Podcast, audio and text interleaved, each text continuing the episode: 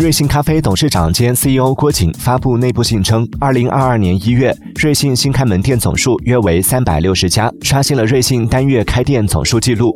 春节黄金周的门店交易额是去年同期的三倍。